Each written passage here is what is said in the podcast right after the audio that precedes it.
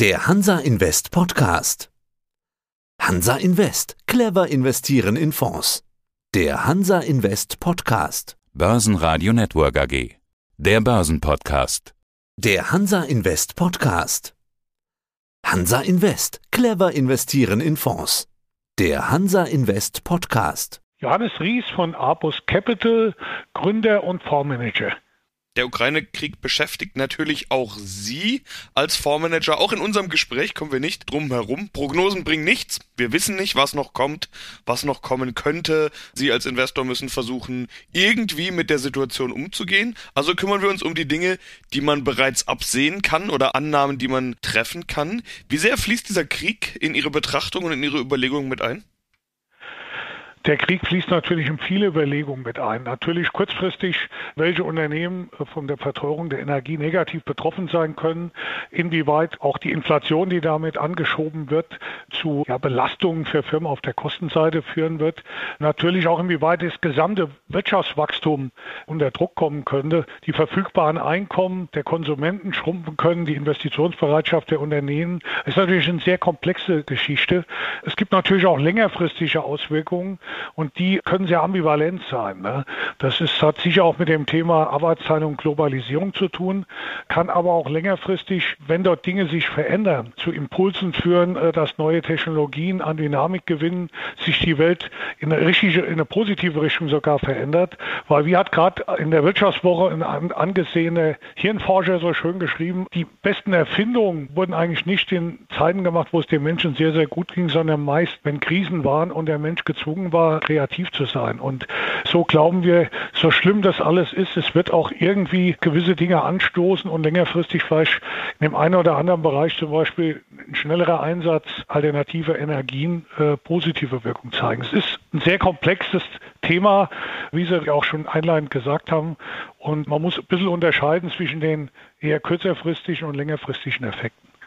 Ein wesentliches Stichwort haben Sie gerade schon genannt, nämlich den Begriff Globalisierung. Eine These ja. aus diesem Krieg könnte ja sein, der Krieg ist ein Verstärker, ein Katalysator für Veränderungen von Lieferketten. Übrigens nicht nur der Krieg, wir hatten da vorher eine Corona-Pandemie, in der die Lieferketten auch schon eine Rolle gespielt haben, beziehungsweise immer noch spielen. Wir haben wieder Lockdowns in China, da sieht man, wie das sofort wieder auf die Lieferketten wirkt. Weg von der Globalisierung hin zu mehr lokalen Produzenten, vielleicht auch wieder Lagerhaltung. Das sind alles Dinge, die man in den vergangenen Monaten häufig durchgesprochen hat. Sie schreiben aktuell gerade einen Investorenbrief zu dem Thema und da ist auch in der Überschrift der Begriff Globalisierung und im ersten Satz der Begriff Globalisierung zu finden. Äh, da geht es um genau diesen Trend.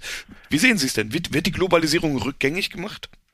Ich glaube, die Globalisierung lässt sich nicht rückgängig machen. Das ist die Basis unseres Wohlstands, unserer Zivilisation, dass wir Arbeitsteilung betreiben. Das fängt bei Ihnen zu Hause an, zwischen Ihrer Ehefrau und Ihren Kindern und Ihnen. Da werden auch Dinge aufgeteilt und der eine macht das, was er besser kann, der andere das, was ihm besser liegt. Und man wissen ja auch, wenn eine Scheidung später mal man sich auseinanderlebt, dass man dann auch die Dinge übernehmen muss, die man nicht so gut kann und das einem schwerfällt und auch für beide eigentlich eine Scheidung mit Wohlstandsverlust verbunden ist. So ähnlich ist das auch im Großen und es lässt sich sicher die Globalisierung nicht völlig zurückdrehen und es wäre auch für uns alle schädlich. Man sieht ja, bestes Beispiel Nordkorea, ein Land, was sich völlig isoliert, was das für extreme Auswirkungen auf den Wohlstand in dem Land bewirkt hat. Also es geht mehr um das Thema, wo ist Globalisierung vielleicht zu stark in eine Richtung gelaufen, wo hat man sich zu sehr abhängig und zu verwundbar gemacht. Weil Arbeitsteilung ist für alle vorteilhaft. Es gibt ja die berühmte Theorie der relativen Kostenvorteile von David Ricardo aus dem 18. Jahrhundert, die besagt, die Arbeitsteilung findet nicht nur innerhalb von Gemeinschaften wie auch Staaten statt, mit verschiedenen Berufsgruppen und und und, sondern auch über die Ländergrenzen. Und es gibt halt Länder, die die erfolgreicher manche Dinge herstellen können, weil sie besseren Rohstoff haben, die besseren Handwerker als andere. Und deswegen gab es ja auch schon Jahrtausende äh, Handel, der schon vor Jahrtausenden, Stichwort Seidenstraße, über Tausende von Kilometern betrieben wurden. Das war auch schon eine Art Globalisierung. Also das ist bei uns die Basis in gewissem Sinne unserer Zivilisation und auch ein Teil das, was den Menschen ausmacht, die Zusammenarbeit, die Arbeitsteilung.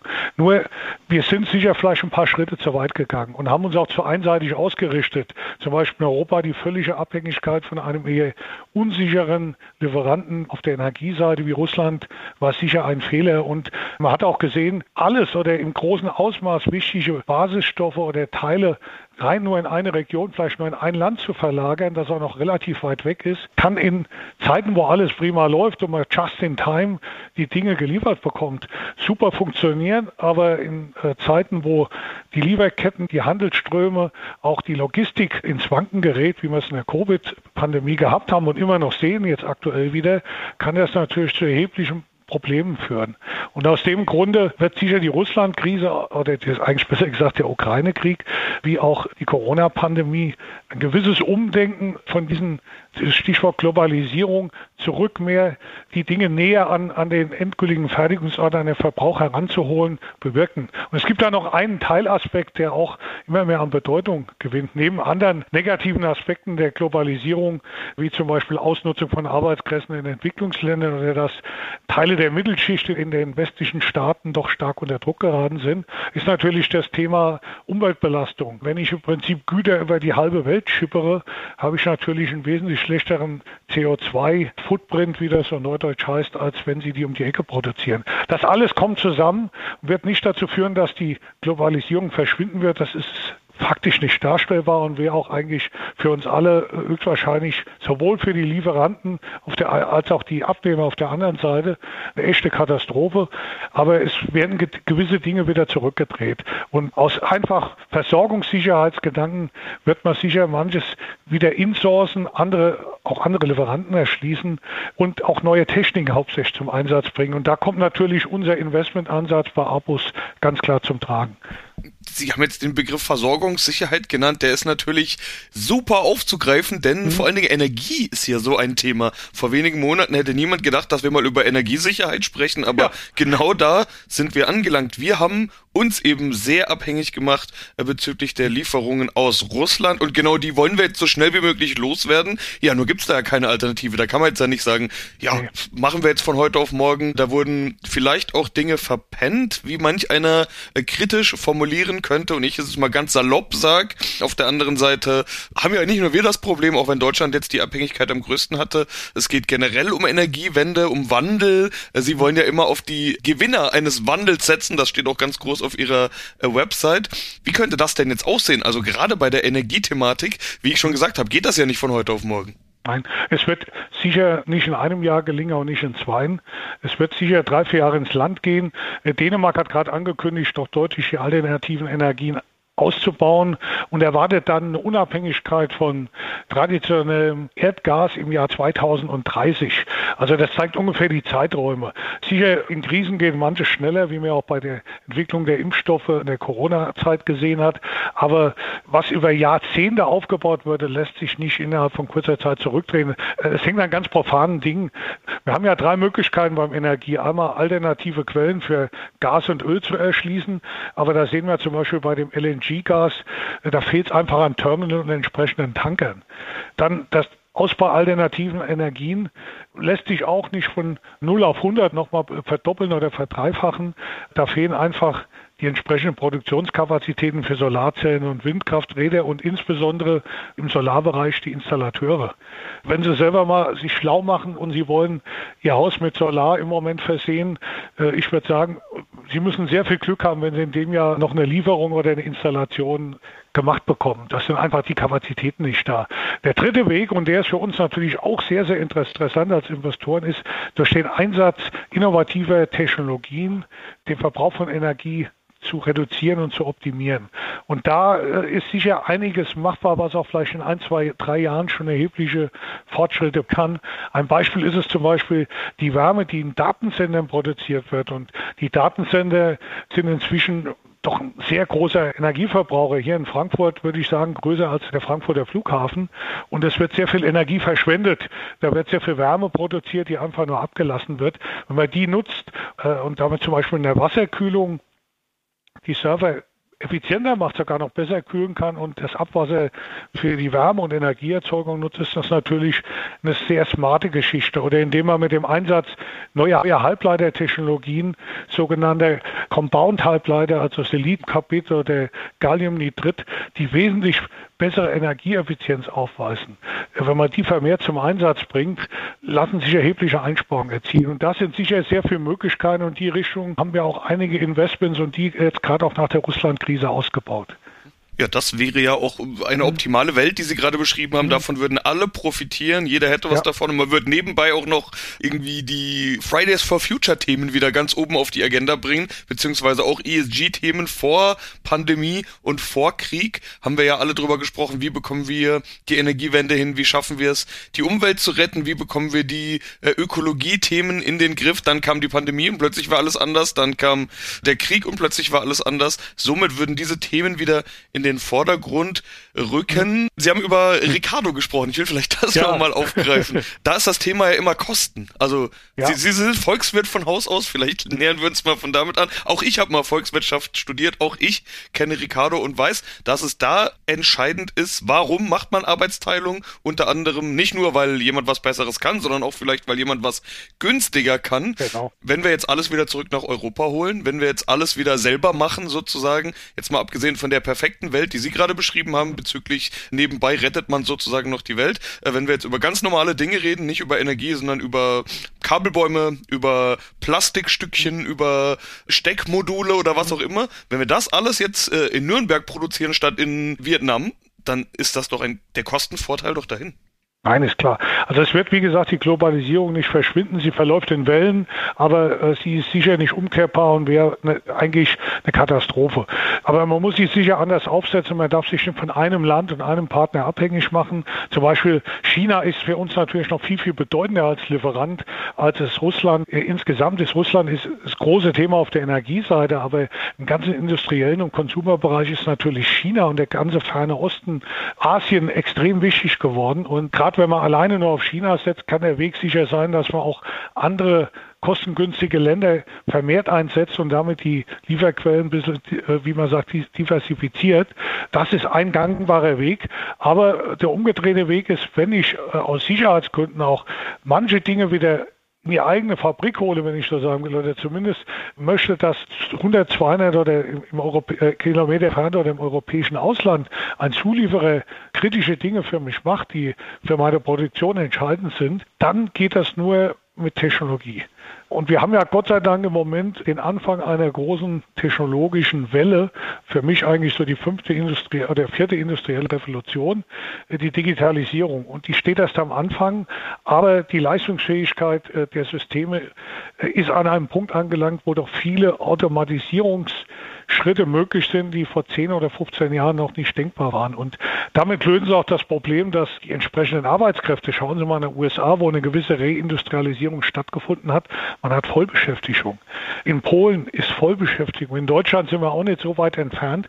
Wir können eigentlich in der Art, wie in China oder in Vietnam produziert wird, die Produktion gar nicht zurückholen. Was wir herholen können, sind Dinge, die wir gut automatisieren können. Und das ist natürlich mit Technologien wie künstliche Intelligenz, Internet der Dinge, Robotik, 3D-Druck und so. Da ist das möglich und auch mit dem schönen Nebeneffekt, dass sie Produkte nicht in der Masse produzieren, sondern viel individueller gestalten können, weil halt die Wege kürzer sind, weil man auch viel flexibler produzieren kann in, in solche automatisierten Fertigungen. Das ist sicher ein bisschen Zukunftsmusik und braucht auch eine gewisse Zeit, aber der Aufbruch in die Richtung hat stattgefunden. Man sieht zum Beispiel dran, dass die Firma Siemens, die ja einer der führenden Hersteller von Automationstechnik ist, in ihrem ersten Quartal, also noch vor der Russland Krise 68 Prozent Anstieg im Auftragseingang in dem Bereich gesehen hat. Also da bewegt sich viel und durch das, was jetzt mit Ukraine und Russland passiert ist, hat das natürlich einen neuen Schub erhalten. Und das eröffnet natürlich für uns als Investoren, die in die Gewinne des Wandels investieren, weitere neue Möglichkeiten. Die ganzen Unternehmen, die die Automatisierung vorantreiben und hauptsächlich die die Technologie dahinter liefern, also die Software für künstliche Intelligenz, die Halbleiter, die man dazu braucht, natürlich auch fürs Internet der Dinge. All diese Dinge, die 3D-Druckhersteller, das inzwischen auch eine Qualität und äh, eine Produktivität erreicht hat, dass man damit industriell fertigen kann.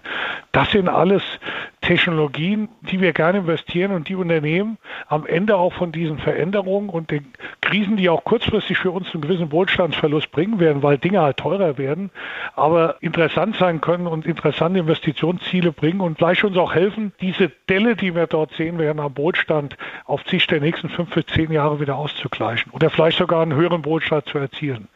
Ich bin ja als Aktieninvestor immer ein gewisser Optimist, aber ich glaube, in Krisen hat Technologie äh, oder äh, sind neue Technologien auch viel schneller vorangekommen, als das in normalen Zeiten waren. Und wir werden höchstwahrscheinlich rückblickend in 10 oder 15 Jahren sagen, dass das genau wieder der Fall gewesen ist. Hm, das ist alles Zukunftsmusik, haben Sie gesagt. Ich habe in dem Moment geschmunzelt. Äh, da kann hm. ich vielleicht nochmal aus dem Nähkästchen plaudern. Unmittelbar vor dem Interview haben wir uns eher über die Vergangenheitsmusik hm. unterhalten. So viel nur äh, dazu als kleine Randbemerkung. Aber äh, Zukunftsmusik, was bedeutet denn Zukunft? Sie haben jetzt gerade sogar einen Zeitraum genannt. Sie haben gesagt, wenn wir in 10, 15 Jahren zurückschauen, dann könnten wir sagen, damals war das der Anstoß oder das war ein Katalysator oder sowas ähnliches. Müssen wir denn darauf jetzt noch 10, 15 Jahre warten? Wir haben ja bei Corona beispielsweise gesehen, wie das Thema Digitalisierung plötzlich ganz schnell angegangen wurde. Zehn Jahre wurde geredet, kaum was gemacht, dann kam die Pandemie und plötzlich ging's. Könnte ja, das jetzt nee. so ähnlich aussehen? Es wird vieles gehen und es wird, wie gesagt, Unternehmen geben, die richtig wachsen werden. Ne? Also ich bin ja, das war ich sogar schon vor dem Ukraine-Krieg, oder wir bei Apus sind sehr optimistisch für das ganze Thema Halbleiter, weil die ganze Digitalisierung quasi von den Halbleitern getragen wird. Jede Modul, was beim Internet der Dinge, und das werden Milliarden Module sein, einsetzt, hat sechs oder sieben oder acht Halbleiter. Und das ist nur ein Aspekt von dem Ganzen. Also man wird sicher sowohl bei denen, die, die das Equipment und die Software liefern, für Automatisierung und Digitalisierung wird man äh, relativ kurzfristig schon die Effekte sehen, aber auch was Produktivität und gewisse positive Dinge für uns bedeuten, dass wir doch diese Rückschritte der Globalisierung zum Teil auffangen und irgendwann auch sogar positiv daraus hervorgehen werden. Da wird man schrittweise schon was sehen, nur der Nettoeffekt wird am Anfang höchstwahrscheinlich negativ sein. Sie haben steigende Preise und, und, und. Sie haben nicht optimale Logistikversorgung Versorgungsketten am Anfang, das wird natürlich nicht alles über Nacht reibungslos funktionieren. Aber Sie müssen nicht warten, das ist natürlich kein 0-1-Thema, sondern das wird sich sukzessive aufbauen. Und gerade bei dem einen oder anderen unserer Investment glaube ich, dass man da sogar sehr kurzfristig von sehen könnte. Das bedeutet, Sie investieren zitieren jetzt. Ich will mal den Schluss des Textes vorlesen, den Sie mir schon mal gegeben haben. Die letzten paar Sätze und daraus kann man vielleicht schon viel äh, schließen. Da sagen Sie, sehr oft erweisen sich merkliche Kursrückschläge im Nachhinein als attraktive Investitionsmöglichkeit. Mhm. Langfristig denkende Investoren werden häufig dafür belohnt, dass sie sich nicht von der allgemeinen Panik anstecken lassen. Wenn es auch aktuell so viele Unsicherheiten wie lange nicht mehr gibt, sind wir davon überzeugt, dass bei einer Auflösung der aktuellen Krisen unser Ansatz wieder tragen wird. Ja, das klingt, als würden Sie diese Unsicherheiten jetzt eben nutzen, um sich zu äh, positionieren. Ja, also wir sind sicher, weil keiner weiß ja, wie das in der Ukraine weitergeht und wie lange der Lockdown noch ist. Wir sind noch nicht bei, am, am Vollgas fahren. Wir haben noch relativ viel Liquidität, das Pulver noch ein bisschen trocken gehalten, aber wir haben sukzessive natürlich angefangen, schon in potenzielle Gewinne der neuen Situation äh, zu investieren und äh, dort auch unsere Investments zu verstärken, zum Beispiel in dem Unternehmen, was die Kühlung von Servern per Wasser ermöglicht oder auch in sehr innovativen Hersteller von Solarzellen hier in Europa. Solche Dinge haben wir unsere ersten Investment gemacht und werden auch sicher, gerade wenn man sieht, dass das Ukraine-Thema sich hoffentlich, und das wünschen wir uns ja alle von Herzen, entspannen könnte, dann auch wieder äh, unsere Investmentgrad deutlich nach oben fahren. Aber wie gesagt, wir glauben, vieles, was wir auch schon im Portfolio haben, ist sehr gut darauf aufgestellt und er hat vielleicht sogar mittelfristig oder sogar relativ kurzfristig einen weiteren Schub durch das, was passiert ist. Ja, dann wünsche ich erstmal viel Erfolg dabei. Wohin die Entwicklung geht, wissen wir alle noch nicht, aber wir beobachten das natürlich. Herr Ries, soweit vielen Dank. Ich bedanke mich auch für das Gespräch. Das war der Hansa Invest Podcast. Clever investieren in Fonds. Börsenradio Network AG. Das war der Hansa Invest Podcast. Clever investieren in Fonds.